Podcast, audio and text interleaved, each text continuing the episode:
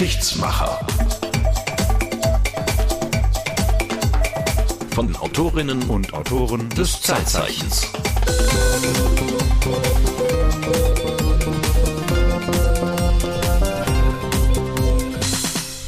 Nein, hier ist nicht der Westdeutsche Rundfunk. Hier sind Die Geschichtsmacher mit Marco Rössler. und Martin Herzog. Herzlich willkommen und alle zwei Wochen machen wir einen Podcast zu einer Sendung, die nennt sich Das Zeitzeichen. und wird produziert vom, wir raten es, Westdeutschen Rundfunk, für den wir normalerweise arbeiten. Und auch für diese Zeitzeichen-Redaktion. Und die Sendung Zeitzeichen erinnert jeden Tag an ein historisches Datum. Und heute haben wir unseren lieben Kollegen Wolfgang Mayer hier Ich sitzen. freue mich darüber. Seit wann moderiert man sich eigentlich so cross an? War das nicht so 70er Jahre eher? Ja, ja, Ja, aber es ist- ja, Es frühe ist- 70er aber, Jahre. Aber so ist es. Wir machen eine Reise heute mit dir Geil. in die 70er Jahre. Finde ich gut. In das Jahr 1972, 1972, richtig? Du hast ein Zeitzeichen zum Jahr 1972 gemacht. Ja, zum ersten, zum ersten Zeitzeichen ever. Am 4. April 1972 lief das allererste Zeitzeichen. Also am 4. April 2022 vor 50 Wer kann Jahren. rechnen? Richtig. Ein, man muss es sagen, ein, Jahr, ein ein- geiles ein- Jahr. ein richtig geiles gutes Jahr. Ja, und zwar warum? Wir sind beide geboren worden. Genau, richtig. Martin und ich. Du bist ein bisschen. Ich bin äh, etwas älter, ich war damals zwölf. Und wo war ich? Ich war in Hannover, in meiner Heimatstadt und äh, habe was gemacht? Ich weiß es nicht. Ich glaube, ich habe mich damals tatsächlich schon für politische Debatten interessiert. Willy Brandt war Kanzler und in dieser Zeit gab es auch diese Geschichte mit den Ostverträgen, die haben mich tatsächlich schon interessiert mit zwölf. Was für ein Nerd. Wahnsinn. du warst ein echt aufgeklärtes Kind. Ja, nicht, komischerweise habe ich mich dafür interessiert damals tatsächlich. Du hast den Kniefall geübt. Äh, Kniefall war der später, war der, Der war 72, früher, der, war früher. Ne? 71. Aber was 71, 72 war, war dieses konstruktive Misstrauensvotum. Ja. Ne? Die Union wollte Rainer Barzel nach vorne bringen und ein Misstrauensvotum gegen Willy Brandt, das dann gescheitert ist, spektakulär. Wie wir heute wissen, an zwei gekauften Stimmen oder zwei oder drei, ich weiß gar nicht mehr genau, wie viel es waren. Es war ein aufregendes Jahr. Es war das Jahr vieler RAF-Anschläge, äh, eine ganze Reihe. Die RAF, die Bader-Meinhof-Bande, wie das damals äh, hieß, ist verhaftet worden im Frühjahr, im Sommer Olympische Spiele. Mit fiesem Attentat. Mit dem Attentat, Ja, genau, beim auf Attentat, die israelische ja. Mannschaft. Wir hatten den Vietnamkrieg. Das war eigentlich fast schon der Höhepunkt zu der Zeit, 72. Und die Gruppe Windows hat How do you do? Das war der Tiefpunkt, glaube ich. Ja, oh, macht ja nichts. Ne? Also ein äh, denkwürdiges Jahr, das in jedem Fall. Äh, und dann eben das Jahr, in dem das Zeitzeichen das Licht der Welt erblickt hat. Jetzt kann man sich natürlich fragen, bei all dem, was da in diesem Jahr passiert ist, wie, wie kommt man auf die Idee, da irgendwie ein historisches ähm, eine historische Radiosendung in die Welt zu rufen. Also wie ist dazu gekommen? Es gab einen Kollegen von uns, einen freien Mitarbeiter des Westdeutschen Rundfunks, der hieß Wolf-Dieter Ruppel. Der hat damals die Sendung Heute geleitet. Das ist der Vorläufer dessen, was heute Morgenmagazin heißt. Okay. Äh, Hörfunk oder Fernsehen? Hörfunk. Hörfunk. Und jetzt muss man sich vorstellen, der saß also immer hinter der Scheibe in der Regie und hat sich immer Notizen gemacht. Aber wir können ihn selbst anhören. Das hat er mir nämlich mal in einem Interview erzählt. Das war damals in der Zeit, wo also die damals so genannte Heute-Morgen-Sendung lief, inzwischen Morgenmagazin. Und ich habe mir zu vielen Interviews, die wir gemacht haben, zu vielen Reportagen, habe ich mir einfach kleine Zettelnotizen gemacht. Und das fanden wir schon sehr spannend. Meinetwegen einen Thomas Mann aus den letzten Kriegsjahren über diese Brücke, Amerika, BBC, Deutschland. Deutsche was ich euch aus der Ferne zu sagen hatte, Oder wir haben mit ganz bestimmten Reichstagsdebatten, die aufgezeichnet worden waren. Oder der große Eklat mit Kurt Schumacher 1949, wo er Adenauer sozusagen als den Bundeskanzler der Alliierten bezeichnete. Bundeskanzler der Alliierten. Und das haben wir uns sehr sorgfältig herausgeholt aus den Archiven. Aber das alleine war es nicht, sondern wir haben noch viele andere Dinge gefunden. Also der hat da in den Sendungen gesessen und irgendwo haben sie mal einen O-Ton gebraucht aus früheren Zeiten und äh, haben den rausgezogen aus dem damals schon recht umfangreichen WDR-Archiv und haben das benutzt. Ja, erstmal umgekehrt. Erstmal hat er da gesessen und festgestellt, also was weiß ich, die haben berichtet über irgendein politisches Ereignis, vielleicht das Misstrauensvotum. Und er hat sich Notizen gemacht. Ah, heute der so und so vielte, am so und so viel gespielten Misstrauensvotum und da haben wir einen tollen O-Ton. Oder er hat sich notiert bei irgendwelchen Berichterstattungen, wenn dann ein O-Ton vorkam, also ein Originalton, der klingt ja interessant. Das ist ja wirklich mal interessant, das zu hören, wie, sagen wir mal, Paul von Hindenburg, der ehemalige Reichspräsident, sich anhört. Und dann wurde das gespielt und hat sich äh, Wolf-Dieter Ruppel das notiert. Und irgendwann ist er auf den Trichter gekommen. Das ist doch eigentlich mal spannend, mehr von diesen O-Tönen, von diesen Originaltönen zu senden. Äh, man muss sich ja vorstellen, in einer aktuellen, tagesaktuellen Sendung, heute, später Morgenmagazin, da ist das ja gar nicht so üblich. Da berichtet man ja von dem, was heute passieren wird oder gestern Abend noch passiert ist. Und man hat ja diese historische Dimension gar nicht so auf dem Schirm.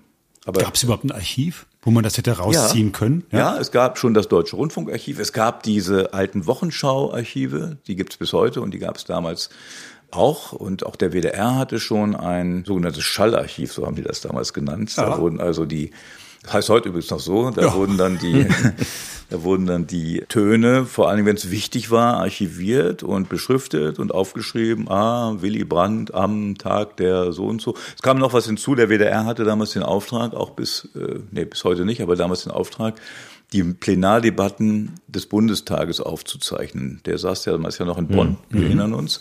Und das war also sozusagen ähm, WDR-Ressort, diese Dinge aufzuzeichnen und aufzubewahren. Also im WDR-Archiv sind sämtliche Plenarsitzungen des Deutschen Bundestags, ich weiß nicht, bis wahrscheinlich zum Umzug nach Berlin aufgehoben. Und auch da kann man natürlich dann immer mal wieder reingreifen. Was hat denn die Opposition da und da damals dazu gesagt? Ja, so.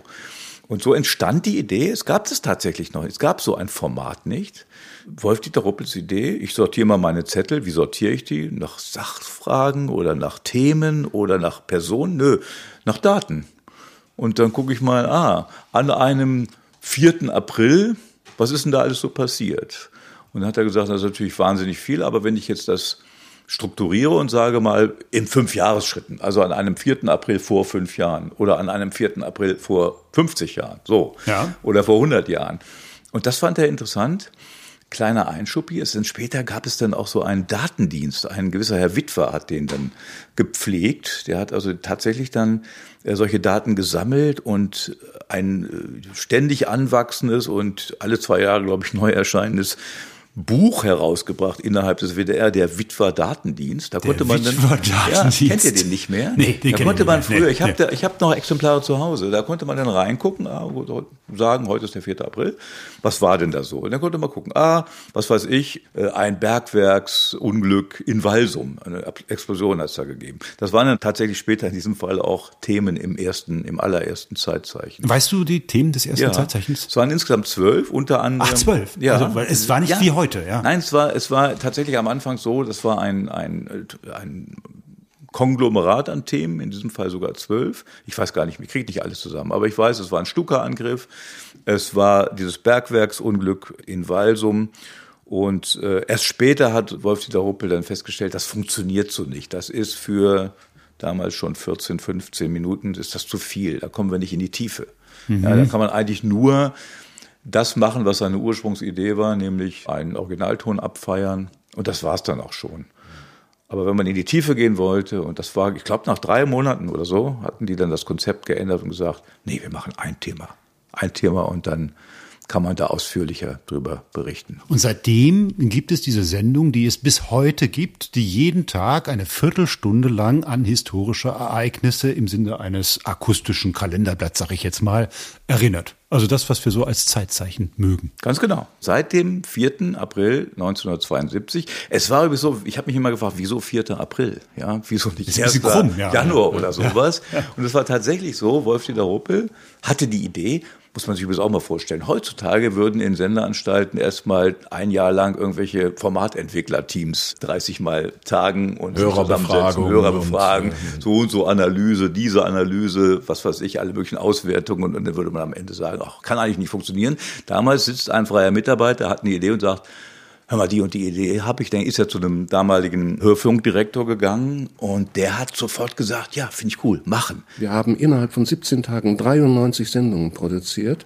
Das war deswegen nötig geworden, weil der damals auf das Projekt eingestiegene Programmdirektor Fritz Brühl gesagt hat, bitte noch früher anfangen mit der Sendung, nicht erst am 1. Januar nächsten Jahres, nicht am 31. oder am 1. Oktober dieses Jahres, sondern bitte schon im April anfangen. Warum hat der Mann es so eilig gehabt? Ja, der hat wohl begriffen, der hat, glaube ich, tatsächlich verstanden, das hat Potenzial.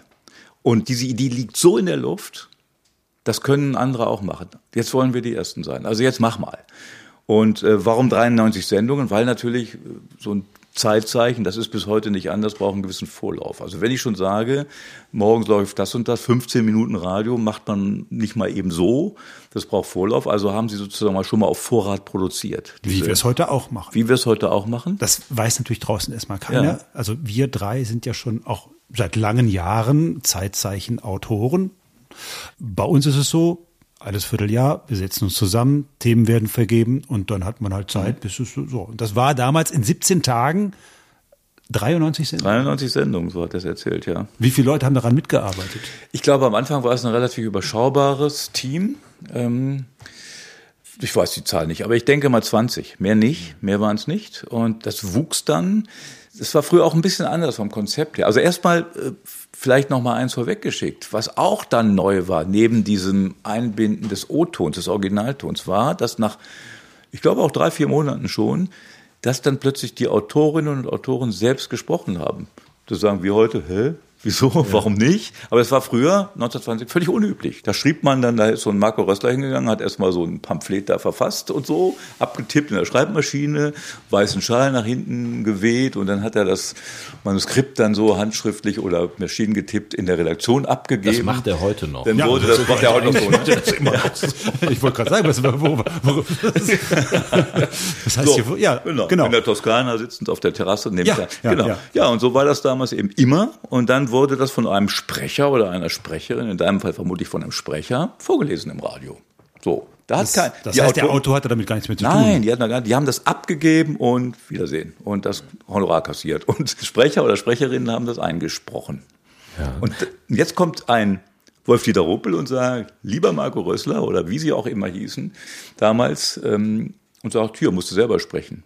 War große Aufregung. Viele konnten das gar nicht wirklich. Man hört das manchmal, ohne respektierlich sein zu wollen, man hört das manchmal auch ein bisschen, dass diese Routine des Selbersprechens im Radio noch nicht so verbreitet war, wie das heute üblich ist. Wie sahen die aus, wollte ich jetzt fragen, aber wie hörten die sich denn an damals, diese Zeitzeichen? War das so ähnlich wie heute ein Zeitzeichen sich anhört oder war das komplett anders? Also es ist ja schwierig aus dem Jahr 2022 heraus, das in irgendeiner Form zu bewerten. Beschreiben möchte ich es gern. Ich denke, wenn wir das heute hören, manche wirken, ja, altbacken. Manche wirken ein bisschen wie vorgelesene Zeitung. Aber wenn ich mich denn umgucke, wie das 72 oder auch die Jahren davor, wie Radio eben klang früher, das hatte einen anderen Klang. Man hatte eine andere Hörgewohnheiten. Da gab es nichts Flapsiges oder da gab es nichts so Schnelles wie heute. Es war eine gab- Bildungsanstalt. Es war eine Bildungsanstalt. Ja, man versuchte äh, den Leuten auch Dinge nahe und beizubringen, ja, der Tat. Und diese Originaltöne, von denen wir eben gesprochen haben, die waren ja auch Neuland, dass man einfach dann, also ich kenne noch Redakteure aus meiner Anfangszeit, die sagten, ein O-Ton ist Zeitverschwendung, Wolfgang, ja. Kannst doch schneller selber sagen, was der da sagt. So, also diese. Also äh, vielleicht, äh, um das nochmal äh, klarer zu kriegen, also das heißt, normalerweise wurde da im Radio, das, da gab es dann einen Moderator oder einen Sprecher, der dann irgendwie die Sendung oder die Nachrichten präsentiert hat und dann gab es Korrespondentenberichte oder Reporter, die irgendwas erzählt haben, ob jetzt entweder live im Studio oder aber aufgezeichnet vorher, aber das war's. Also das war nicht so, wie man das heute hat, dass man sagt, das ist jetzt der Minister XY und den hören wir jetzt mal dazu, sondern Seltener. Es gab natürlich Interviews, aber in der Regel war es tatsächlich so, es gab einen Moderator, der eher sowas wie ein Ansager war, ganz am Anfang. Kennen wir übrigens noch aus dem Fernsehen, nur diese Ansagerinnen. Ja, sehr ne? charmant. Ja. Fand ich immer sehr gut. Und äh, der hat also Dinge angekündigt und dann gab es beispielsweise, was weiß ich, die Fertigstellung des Kölner Doms oder so oder die Grundsteinlegung des Funkhauses, irgend sowas. Und dann war da ein Reporter, der hatte das entweder damals, das gab es natürlich auch schon mit dem Ü-Wagen, live dann gemacht. Da hat man natürlich dann schon live gesprochen, als Reporter, ja, so vor Ort oder auch aufgezeichnet. Aber da war natürlich schon es üblich, dass die Reporter ihre Reportagen selbst gesprochen haben. So daneben gab es aber Berichte. Und die waren häufig eben nicht von den Berichterstattern gesprochen, sondern eben von Sprechern. Und eine dritte Form war sicherlich das Interview, aber das haben dann eher Reporter gemacht. Wenn sie da, was weiß ich, bei der Grundsteinlegung irgendeines berühmten Gebäudes waren, dann haben sie dort, darf ich Ihnen eine Frage stellen hier, Herr Architekt, so und so, ja? Und dann sagte der, ne, ist jetzt schlecht. Auch solche, solche Stücke habe ich schon häufig gehört in den Archiven. Und diese Selbstverständlichkeit, dass man mit Originaltönen ganz anders umgeht, so wie wir das heute machen, dass wir sie auch als Gestaltungselement einsetzen. Nicht verfälschen, das nicht, das will ich nicht sagen, aber dass wir versuchen, äh, eine gewisse Geschichte, eine gewisse dramaturgische Linie da reinzubekommen in der Berichterstattung und O-Tone dafür nutzen, um zum Beispiel auch mal was weiß ich, das Thema zu wechseln und, und, und, können wir gleich noch ausführlich drüber sprechen. Das war damals nicht so. Man hat dann tatsächlich gesagt, und nun hören wir Professor hm, hm, hm, äh, über die Erfindung des elektronischen Hühnereis. Und dann kam Professor so und so und hat das dann so vorgetragen, drei Minuten lang womöglich. Ja, und das, so hörten sich manchmal auch die ersten Zeitzeichen an. Ähm, das war so ein bisschen quasi offiziös, also ja, das war genau. fast regierungsamtlich, was da verkündet wurde. Ja, und es war einfach auch, ich glaube, schon immer sehr gut recherchiert. Und es war auch schon so, dass das damals schon nur bestimmte Autorinnen und Autoren durften. Also so die, von denen man wusste, boah, die können das.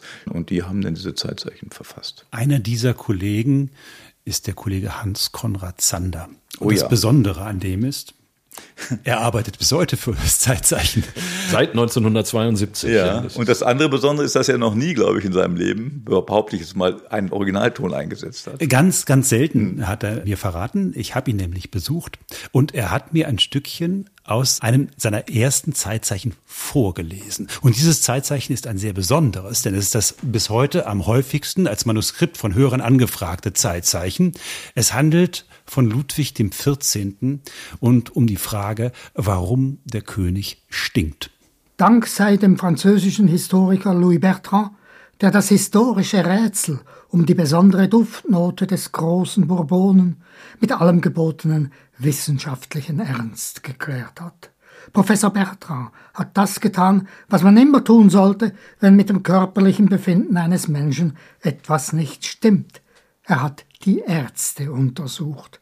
Das sind die Leibärzte des Sonnenkönigs, der Dr. Wallo, der Dr. Dacker und der Dr. Fagon, jeder von ihnen ein Arzt, wie er im Buche steht, ohne jede Kenntnis der menschlichen Realität, aber dafür vollgeblasen mit ärztlichem Standesbewusstsein und mit den medizinischen Weisheiten von Europas renommiertester Universität, der Pariser Sorbonne.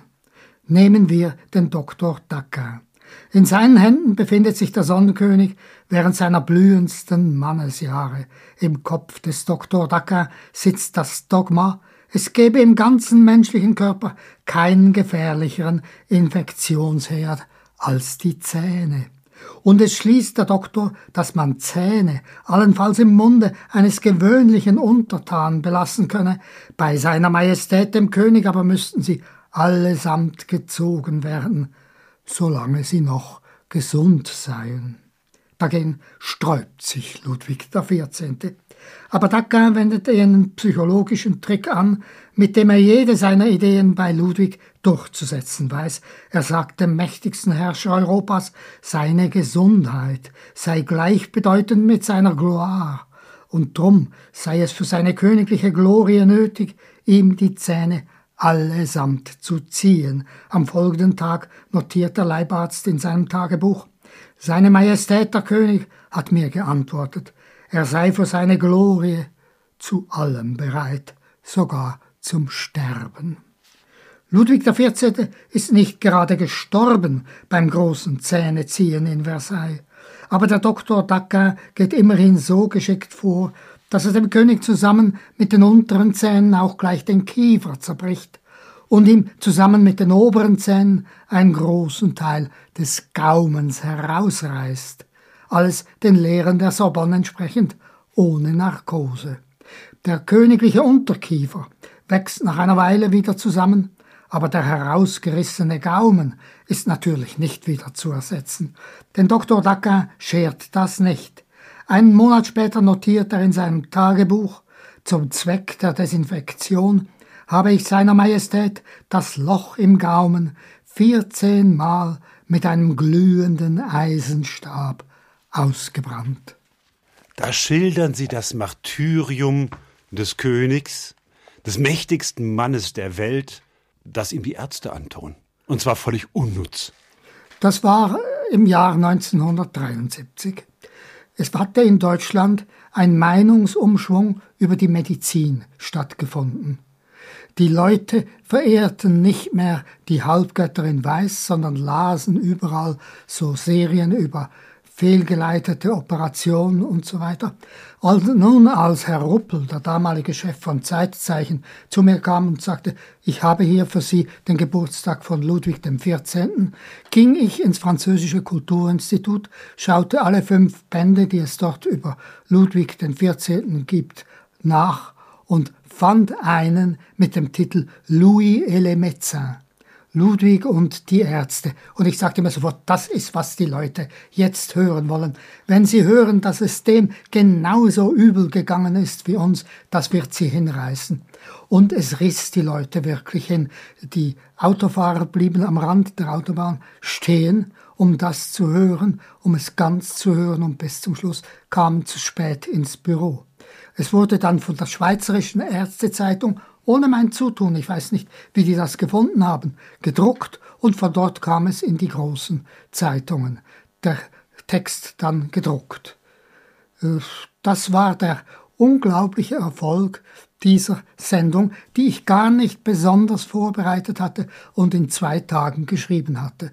Jetzt wurstelt man wochenlang an einem Zeitzeichen rum, weil alles genau stimmen muss. Damals musste es noch nicht genau stimmen. Wichtig war die Geschichte.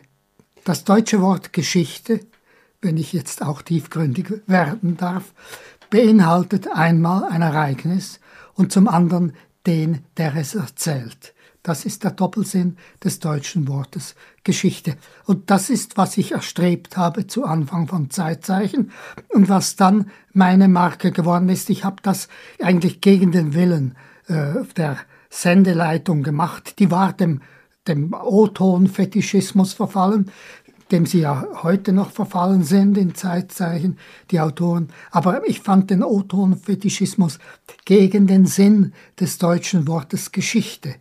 Geschichte bedeutet eben eine Tatsache, aber von einem erzählt, wenn unsere Vorfahren, die alten Germanen, am Feuer saßen, dann stand immer einer auf und begann zu erzählen, wie es früher war.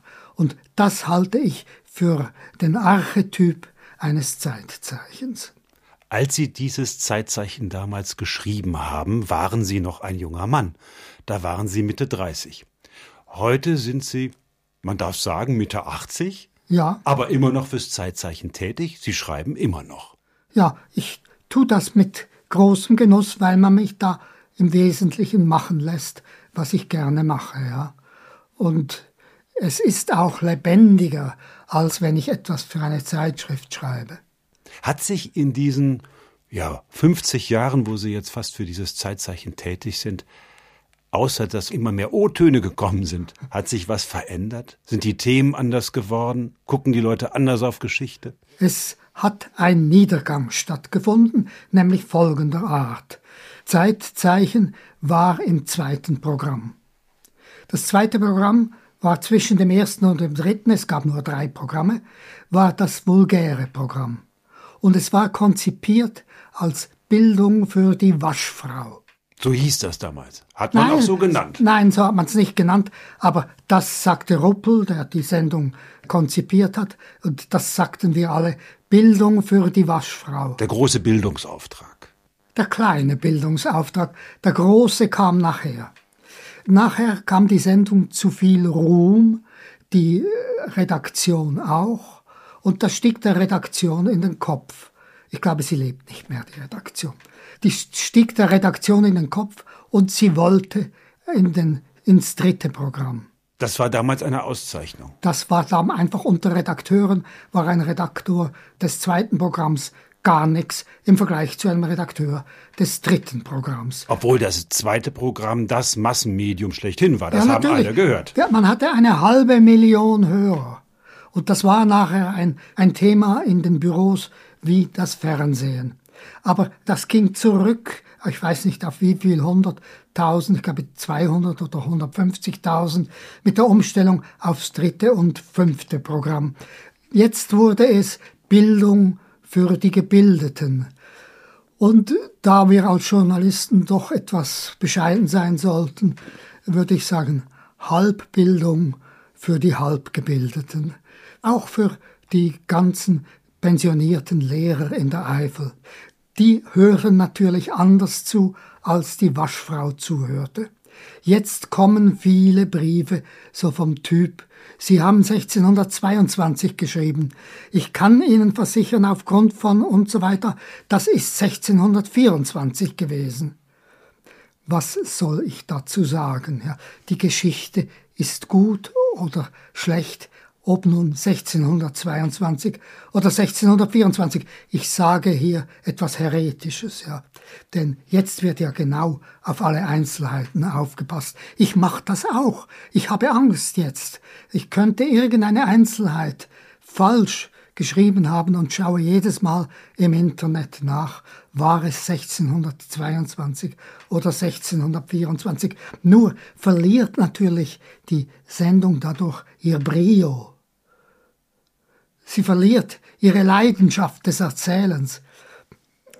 Nur so gefällt sie eben auch den Lehrern besser. Jetzt gebrauchen die Lehrer ja diese Sendung als Einführung zu schwierigen Themen im Unterricht. Was ja auch eine gute Einsatzmöglichkeit ist, das ist ja ganz schön. Ja, aber die Waschfrau ist nicht Lehrer gewesen. Das war ein anderes Zielpublikum.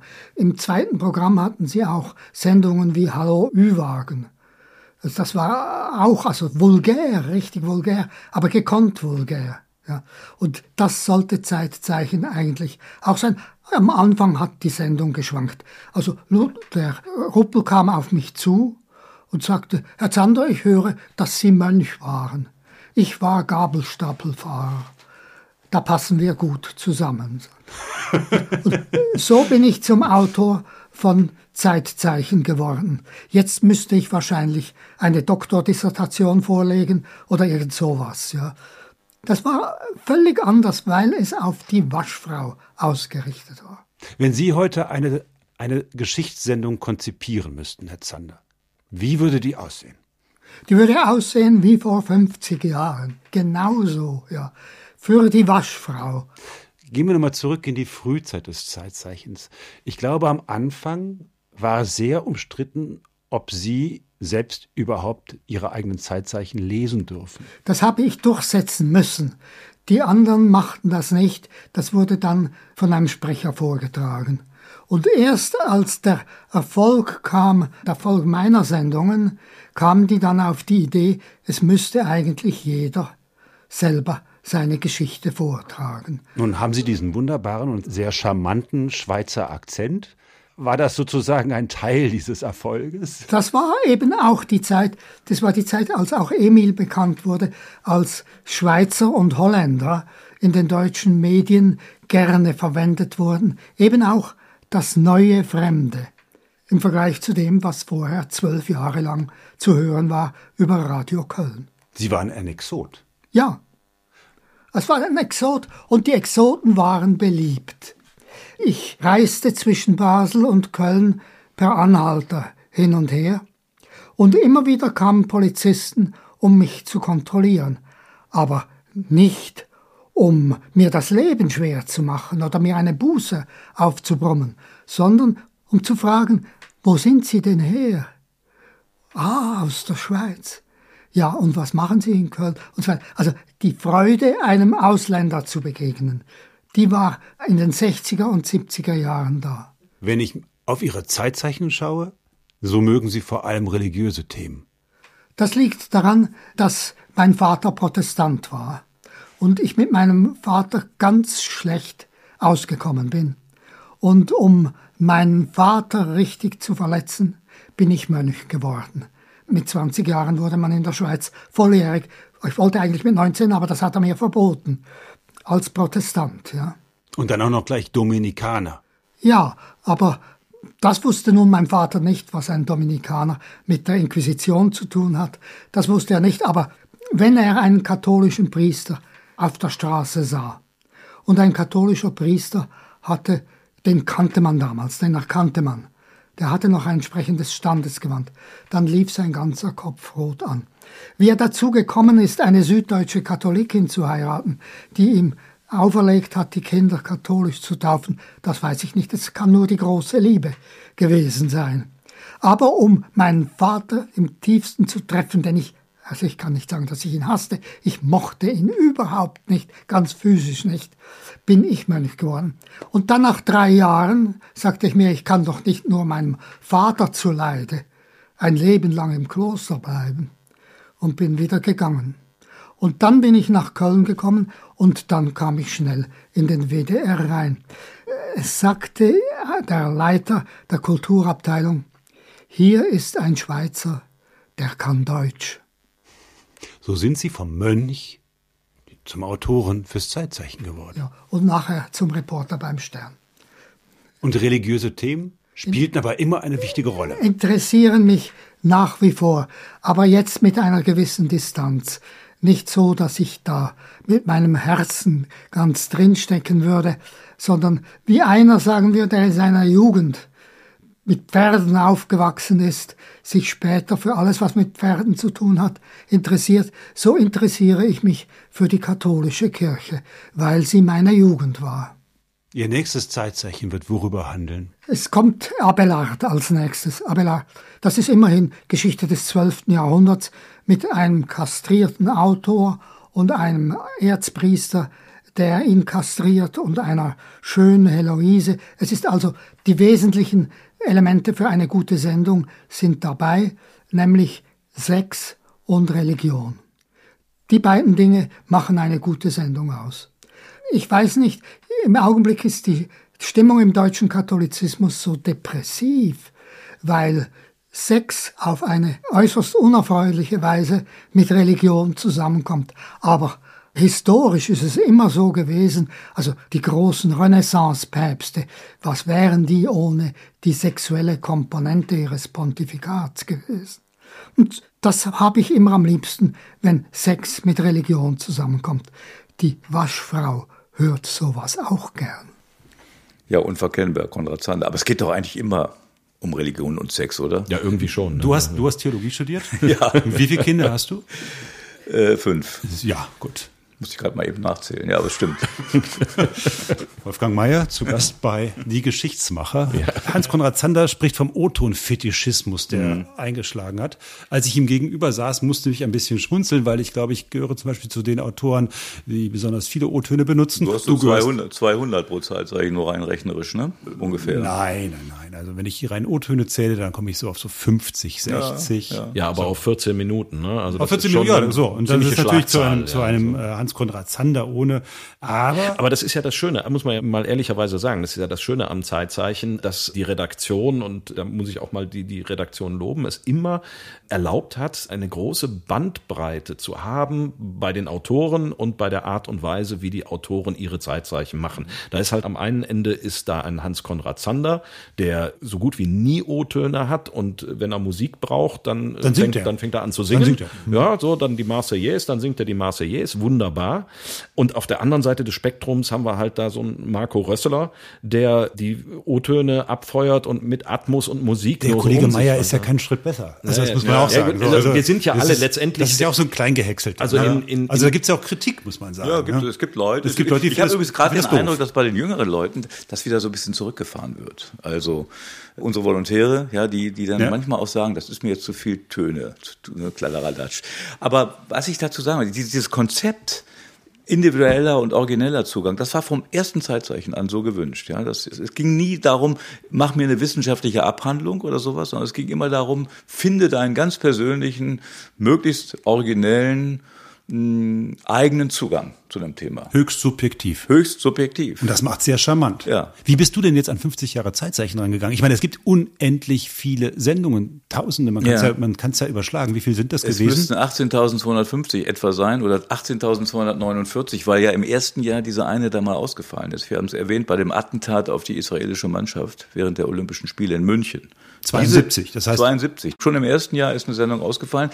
Wir haben rauszufinden versucht, ob noch weitere ausgefallen sind, aber sind nicht, haben es nicht feststellen können tatsächlich. Aber ich glaube nicht. Aber jetzt muss man natürlich Schaltjahre und so noch rechnen. Aber so roundabout 18.250 Zeitzeichen. Und so, wie viel davon hast du für die Vorbereitung deiner Sendung alle gehört? natürlich. Nein, Quatsch. Selbstverständlich. Ja. ähm, ein, ich, aber das ist eine kleine Anekdote. Ein Kollege hat sowas ähnliches mal gemacht, Ferdinand Krevett, Klangkünstler war der eher. Der hat 1983 tatsächlich 2000 Schnipsel aus Zeitzeichen zusammengesucht. Neun Monate hat er gebraucht für diese Arbeit. Neun Monate. War ja anders noch analog, das war ja auf Bändern, auf Senkeln, wie das früher hieß. Ja. So, dann hat er sich also alle das muss man, glaube ich, erklären, also Ja. das, äh, was das gewesen ist. Also der eine oder andere mag noch die Kompaktkassette kennen und letztendlich das, worauf wir auch damals noch produziert haben in den 90er Jahren. Irgendwann ist das digitalisiert worden, aber in den 90er Jahren war das noch so. Da gab es dann lange, große, dicke Räder, Kuchen könnte man sagen, Mhm. mit äh, Tonband, mit magnetisiertem Tonband und in der Mitte ein sogenannter Bobby, so ein kleines, kleines Ding und da wurde dann dieses Band drauf den man aufgespult. gut als Aschenbecher benutzen konnte oder als Bierflaschenöffner. Ja. Ja. Und darauf wurde das dann aufgezeichnet und produziert und von der produktionstechnischen Seite war das auch alles sehr, sehr kompliziert und aufwendig. Ja, für und die Jüngeren, man hat richtig physisch geschnitten. Also man hat diese Bänder da, wo man es brauchte, abgeschnitten und an anderer Stelle wieder zusammengeklebt. Es hatte, so es hatte was, Sinn, es Ja. hatte was Sinnliches. Was man heute in jedem Schnittprogramm auch tut, aber eben wirklich tatsächlich real physisch. Man hat diese Bänder geschnitten. Ja, das war schon. ja. So. Und, und die hat er alle durchgehört. Die hat er durchgehört. Er hat ja aus 2000 Schnipseln hat er sich so die Farmer, ja, mit zwei Technikern acht Tage lang, Tag und Nacht, in ein Studio einsperren lassen und hat daraus ein unglaubliches äh, Werk gemacht. So im Prinzip so, ja, wie soll ich das, so eine Art Collage, wo äh, muss man sich anhören mal irgendwo, kann man bestimmt irgendwo vielleicht bei YouTube oder so, ich weiß es nicht hören. Und da habe ich von Anfang an gesagt, sowas mache ich nicht. Also A, ist das nicht möglich mit 18.250 Zeitzeichen. Aber so ähnlich habe ich es dann doch gemacht. Ich habe mir tatsächlich viele, viele Zeitzeichen angehört, um zu gucken, was gibt es so für Macharten? Was haben die früher gemacht? Wie machen wir es eher heute? Wie macht ein Marco Rössler das? Wie macht ein, um Namen zu nennen, ein Ralf Erdenberger das, der auch so ein Spielkind ist, ja, vor dem Herrn.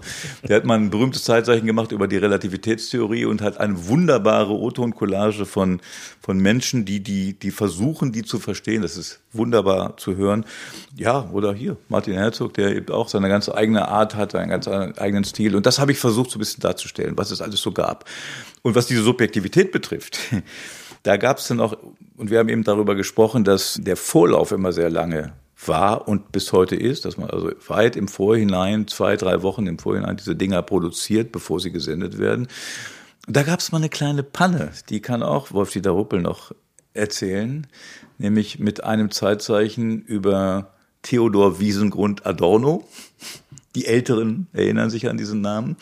Und dieses Zeitzeichen, Wolf-Dieter Ruppel hat mir mal erzählt, er hat dieses Zeitzeichen in Auftrag gegeben bei Karl-Heinz Wocker, ehemaliger Korrespondent und eben Zeitzeichenautor. Und was er nicht wusste oder was ihn hätte stutzig machen sollen, war, dass er sofort sagte, ja, mach ich. Ohne zu überlegen. Und was er aber nicht wusste, ist, dass Karl-Heinz Wocker diesen Theodor Wiesengrund Adorno abgrundtief hasste. Er fand den scheiße, ja. Er fand ihn doof. Er hatte, und wenn, wenn man Adorno Töne hört, dann weiß man, was er meinte. Also man versteht kein Wort. Und dann hat er also ein Zeitzeichen verfasst, das ich glaube, drei, vier Minuten vor Ausstrahlung erst beim Wolf Dieter Ruppel ankam. Der konnte das also nicht mehr hören und hat es dann ausgestrahlt. Und das hätte ihn, hat er jedenfalls geglaubt, fast den Job gekostet, weil dieses Zeitzeichen fängt an mit den Worten, ich möchte Ihnen, meine Damen und Herren, von einem besonderen Verbrecher erzählen.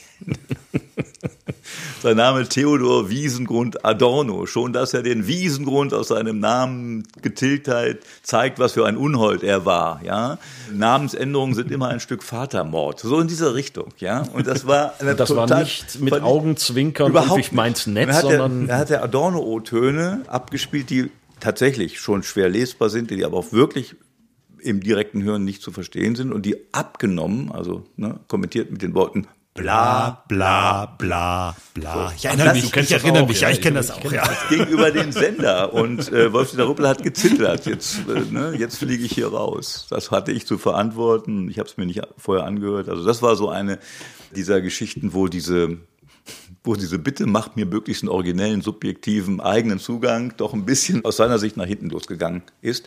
War aber nicht so. Er hat natürlich seinen Job nicht verloren. Im Gegenteil, das war auch eins dieser Zeitzeichen, dass wie die von Zander quasi Geschichte gemacht hat. Das ist auch sehr, sehr gerne gehört worden und immer wieder abgerufen worden. Offenbar hat es irgendwas getroffen, ja. Ja, das ist ja so ein bisschen die Frage, was treffen wir eigentlich so mit so einem Zeitzeichen? Also was machen wir denn da eigentlich? Also früher haben wir gesagt, das war ja eher eine Bildungsveranstaltung, sicherlich zu Beginn des Zeitzeichens und dann hat das den einen oder anderen Weg genommen in den, in den 80er, 90er Jahren. Habt ihr eine Antwort darauf, warum wir das eigentlich die ganze Zeit machen? Also es macht einen Riesenspaß, mhm. das ist schon klar. Also als Autor finde ich, gibt es kaum etwas Großartigeres, als sich in so ein Thema zu versenken und eine Viertelstunde darüber Zeitzeichen zu machen, ein historisches Thema aber ähm, gibt es jetzt darüber hinaus, außer dass die Geschichte vielleicht schön anzuhören ist, gibt es da noch was? Also ich will vielleicht mit zwei Antworten kommen. Das, was viele Leute immer sagen, was ich selber auch sage, sozusagen von der, von der Hörerperspektive aus. Du hörst ein Zeitzeichen, hörst die Ankündigung, dann heißt es, äh, Zeit sticht auch heute irgend so ein Geburtstag irgendeines dir völlig unbekannten Malers oder sowas, ja? Hast du nie was von gehört, weil du ja so ein Kulturbanause bist. Und dann hörst du dieses Zeitzeichen und fährst tatsächlich, mir geht das manchmal so, nochmal um Block oder so, weil du das noch zu Ende hören willst.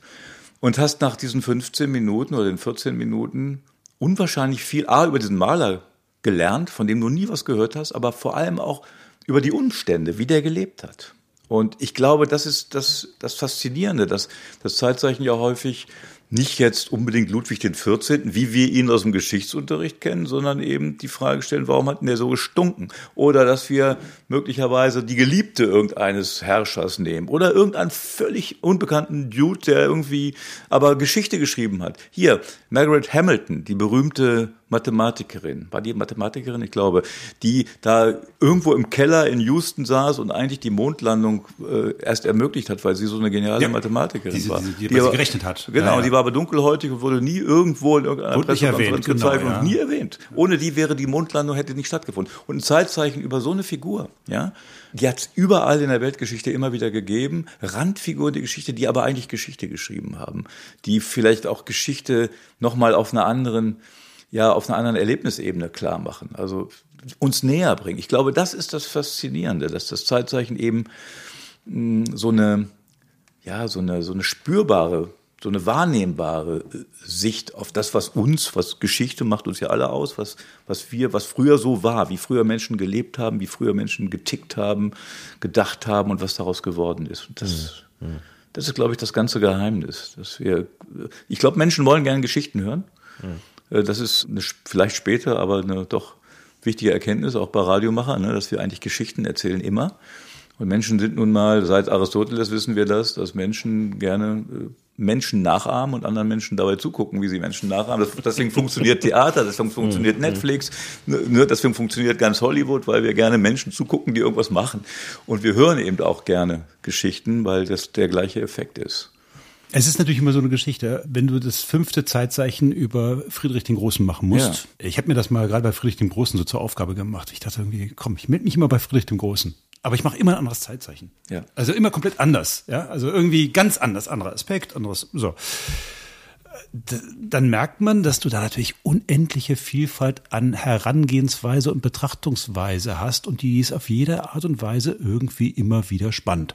Ja gut, das ist natürlich auch dadurch, dass das äh, Zeitzeichen eben nicht einmal in der Woche oder einmal im Monat läuft, sondern jeden Tag haben wir mhm. natürlich auch die Möglichkeit, sehr viele Themen und eben auch Randfiguren zu machen, die, wo eine normale Redaktion, die eben auch dann mal was Historisches macht, weil ein wichtiger Jahrestag ansteht oder irgendwie sowas, das nicht machen kann. Die müssen dann halt die Mondlandung machen und die müssen dann halt den Fall der Mauer machen. Und äh, wir machen das zwar auch, aber wir haben die Möglichkeit, dann eben vielleicht auch ein anderes Datum äh, zu nehmen oder eben äh, die Geschichte ein wenig anders zu erzählen und vielleicht auch aus einem anderen Blickwinkel. Weil morgen gibt's wieder ein neues Zeitzeichen und mhm. deswegen gibt es da wieder neue Themen und andere Sichtweisen, mit denen man konfrontiert wird. Ganz genau. Und man würde zum Beispiel am Tag der Mondlandung oder am Zeitzeichentag der Mondlandung vermutlich auch nicht die Mondlandung machen. Also vermutlich nicht, nicht dieses It's one small step for man und so.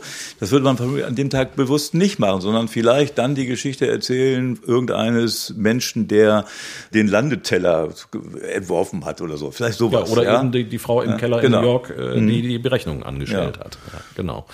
Und das ist, denke ich mal, auch eben ein, ein Vorteil, den so ein tägliches Format hat. Das äh, ist, glaube ich, schon ganz schön. Auf der anderen Seite, über diesen Punkt des Geschichtenerzählens hinaus, weil wir das gerne hören als Menschen, gibt es aber natürlich trotzdem diesen Bildungsaspekt. Da Mhm. schrecken wir jetzt alle irgendwie furchtbar zurück, um Gottes Willen, Bildung, Bildung. Aber es ist ja nach wie vor so, dass dieses Zeitzeichen äh, vor allen Dingen von, von Lehrern nachgefragt wird. Ja. Also das Zeitzeichen nicht, sondern die, die Manuskripte werden angefordert, um es dann eben in irgendwelchen Schulklassen entweder nochmal zu hören oder damit zu arbeiten mit diesem Zeitzeichen. Was also, ja sehr schön ist. Also ich, Ja, ja, natürlich, mich ja. freut das, mich freut das sehr, wenn das, wenn das der Fall ist. Was ja auch wichtig ist, und das unterscheidet das Zeitzeichen vom Geschichtsunterricht. Wir nehmen nicht die großen Daten, ne? das, sondern wir haben auch so Geschichten, also man kriegt Antworten auf Fragen, die man sich nie gestellt hat. Zum Beispiel, woher kommt das Gummibärchen? Ja, so auch das war mal ein Zeitzeichen. Die Entstehung, die Geburt des Gummibärchens. Wir essen die ständig, also ich esse die gerne, während ich Manuskripte schreibe. Aber ich habe mir nie die Frage gestellt, wann sind die eigentlich von wem wie erfunden worden und warum. Aber das war mal ein Zeitzeichen. Und sowas dann zu hören, oder wie ist der Staubsauger entstanden? Auch mal so eine Geschichte. ist ja so ein bisschen Sendung mit der Maus für Erwachsene. Ja, ganz genau, ne? ganz Ja, genau. ja. Das ist halt auch das Schöne. Du machst in der einen Woche kümmerst du dich um einen Philosophen, in der nächsten Woche um einen Schriftsteller und danach die Woche machst du äh, den Reaktor, musst den Fermi-Reaktor erklären oder, oder Ganz weiß genau. der Himmel was. Und das ist natürlich das Schöne. Oder du erzählst Geschichten, die gar nicht stimmen. Eins meiner Lieblingszeichen ist gar nicht so alt. Die finnische Regierung dementiert die Landung auf dem Mond. Ja, vom Kollegen Pfaff, Vom ich, Kollegen ja. Pfaff ein unglaublich zu empfehlen. Das Zeitzeichen, wo er sich sogar die Mühe gemacht hat. Ich weiß gar nicht, wie, ich habe ihn nie gefragt, wie er es produziert hat.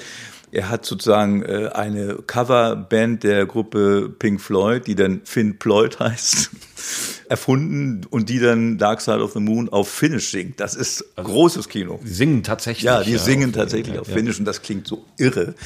Ähm, und Äh, das muss man auch- dazu sagen, das, äh, war lief zum an- 1. April. Erst, Ja, genau, das lief da so, weil solche Dinger laufen an einem 1. April und die sind so dick aufgetragen, dass eigentlich wirklich jeder merken müsste, die Geschichte stimmt so, kann nicht so ganz hinkommen. Aber es gibt da, glaube ich, immer wieder Hörer und Hörerinnen, Neudeutsch Hörende, die dann äh, nachfragen. Äh, hä? Finnland war auf dem Mond? Ja, so. ja das, ist, das, ist, das ist die herrliche Mischung beim Zeitzeichen. Jetzt haben wir das große Loblied auf das Ja. Zeitzeichen gesungen und ich glaube auch zu Recht. Und äh, die Frage ist natürlich, jetzt geht alles Richtung digital. Wir machen auch hier einen Podcast, aber das Zeitzeichen ist ja äh, auch noch erfolgreich im Digitalen. Also das Und heißt, dass das Radio funktioniert, das funktioniert seit 50 Jahren, aber jetzt seit einiger Zeit auch eben nonlinear, wie man dazu sagt. Ich habe extra nochmal die Zahlen mir angeguckt. Das Zeitzeichen ist in der ARD-Audiothek im vergangenen Jahr 18 Millionen 827.000 Mal abgerufen worden. So. Und es wird täglich von einer Viertelmillion Menschen noch linear gehört. Ich habe ja früher mal gedacht, okay, das rufen dann irgendwelche Geschichtslehrer ab, um das vorzuspielen. Das scheint auch so zu stimmen, aber es sind eben nicht nur Geschichtslehrer. Ja. So ist der Weg eigentlich für die nächsten 50 Jahre des Zeitzeichens geebnet. Man sollte sagen, es, so wie die Zeichen jetzt stehen, sollte es die hoffentlich doch überleben. Und man muss sagen, dass wir diesen Podcast machen, liegt ja nicht daran, dass wir das Zeitzeichen irgendwie nicht ausreichend finden. Aber alle 14 Tage wollen wir hier über einzelne Zeitzeichen sprechen. Heute Wolfgang Mayer, 50 Jahre Zeitzeichen damit wir vielleicht ein bisschen länger und vielleicht ein bisschen mehr noch über das Zeitzeichen, über diese Zeitzeichen, über die Machart dieser Zeitzeichen, aber auch vielleicht über die Hintergründe erfahren. 2072 sitzen wir dann hier und machen das 100, 100 Jahre Zeitzeichen. Das wir sind doch alle rüstig, Das werden ja. wir, das werden wir alle über, ne? das wir werden es nicht Äh, überlegen. übrigens eins nein. noch, Zeitzeichen, woher kommt der Name? Wisst ihr das eigentlich? Habt ihr euch da mal drüber Gedanken gemacht?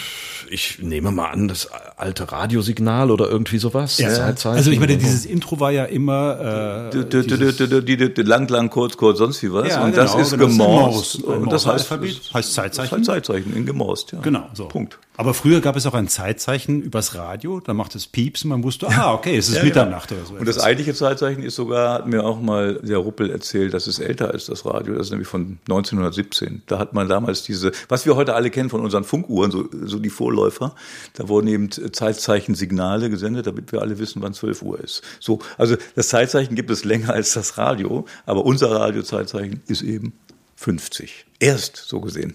Wir haben heute auf jeden Fall über das Zeitzeichen gesprochen und zwar mit einem Autoren des Zeitzeichens. Zwei Autoren drei Autoren, mit sprechen. drei, äh, zwei Autoren, Autoren des zwei Zeitzeichens. Zeitzeichenautoren sprechen mit einem Zeitzeichenautoren über das Zeitzeichen. Das haben wir jetzt äh, gerade gemacht. Vielen Dank, Gerne. Wolfgang Mayer. Wenn's euch da draußen gefallen hat, dann sagt's euren Freunden und Bekannten. Und wenn es euch nicht gefallen hat, dann sagt es bitte uns und zwar nur uns. Das könnt ihr tun unter www.diegeschichtsmacher.de und wir hören uns wieder beim nächsten Geschichtsmacher Podcast. Tschüss. Tschüss. Tschüss.